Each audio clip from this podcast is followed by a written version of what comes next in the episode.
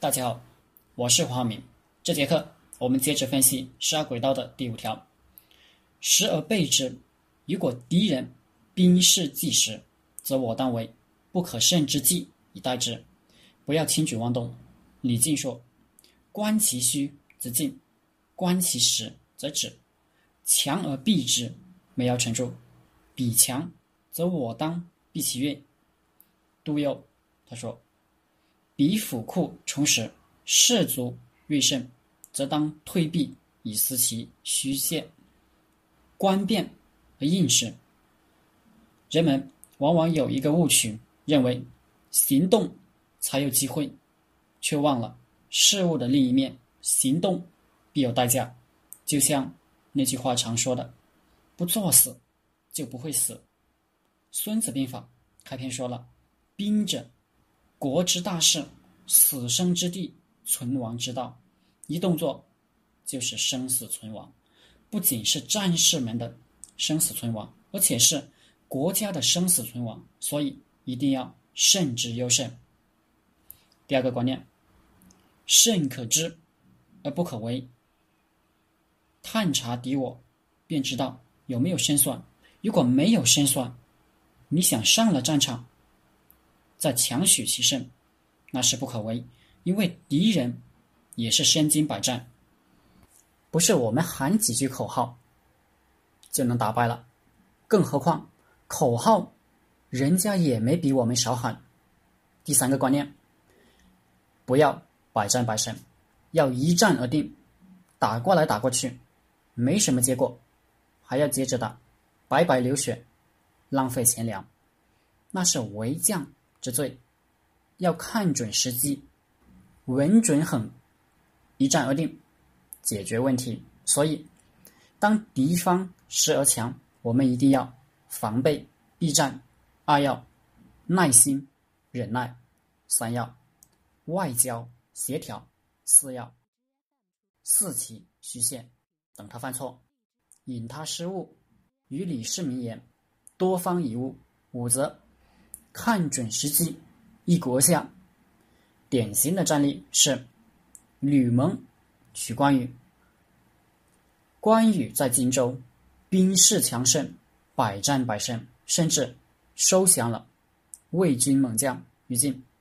北方多处反叛曹操的民间武装部响应他，受他遥控。关羽威震华夏，以至于曹操都想迁都。以避其锋芒。司马懿献计，东吴必不愿。关羽得知，于是联络东吴，共同对付关羽。刘备的荆州本是跟孙权借的，借了赖着不还，双方谈判各分了一半，所以东吴在此事上心里是不平衡的。偏偏此时关羽骄傲自大，无所顾忌。因心得于禁三万人马，粮粮草不够，进士强，抢了东吴的粮仓，新仇旧恨，孙权就下了决心。孙刘是联盟，关羽在荆州本来只是对魏作战，此时一心要取魏的樊城，但他也并未放松对东吴的警惕。怕东吴大将吕蒙抄他后路，所以留了大量的备兵留守荆州。所以对此时如日中天的关羽，曹操是恨不得强而避之；吕蒙则是失而备之。吕蒙要取荆州，须得让他撤去荆州的守备，让荆州由实变虚。关羽有调动荆州兵马的需求。因为他要取樊城，北方前线缺人，荆州的部队是留下防吕蒙的。吕蒙于是想了一招，装病。吕蒙装病倒是容易，因为人人都知道他本来多病，而且还真在此战之后病死了。吕蒙称病回建业，换来陆逊镇守路口。陆逊此时还是一个默默无闻的年轻人，他一到，就以超级粉丝的身份，给关羽写了一封表达无限仰慕的信，向偶像报道：“能和您的房区接邻，这是我一生的荣幸。希望关叔叔多多关心爱护年轻人，我绝不敢，也不会与您为敌。”关羽放了心，就把荆州兵马调到樊城前线去了。这边吕蒙即刻率大军杀回来，取了荆州，抄了关羽的后路。到此战结束，关羽被俘斩首。刘备之败是败于关羽。荆州一失，就决定了刘备在统一天下的竞争中已经出局，因为荆州才是他逐鹿中原的门票。之后，诸葛亮六出祁山，九伐中原。在蜀北汉中，那蜀道难，难于上青天的万山丛中，他哪里杀得出来？运粮还得靠木牛流马的神话。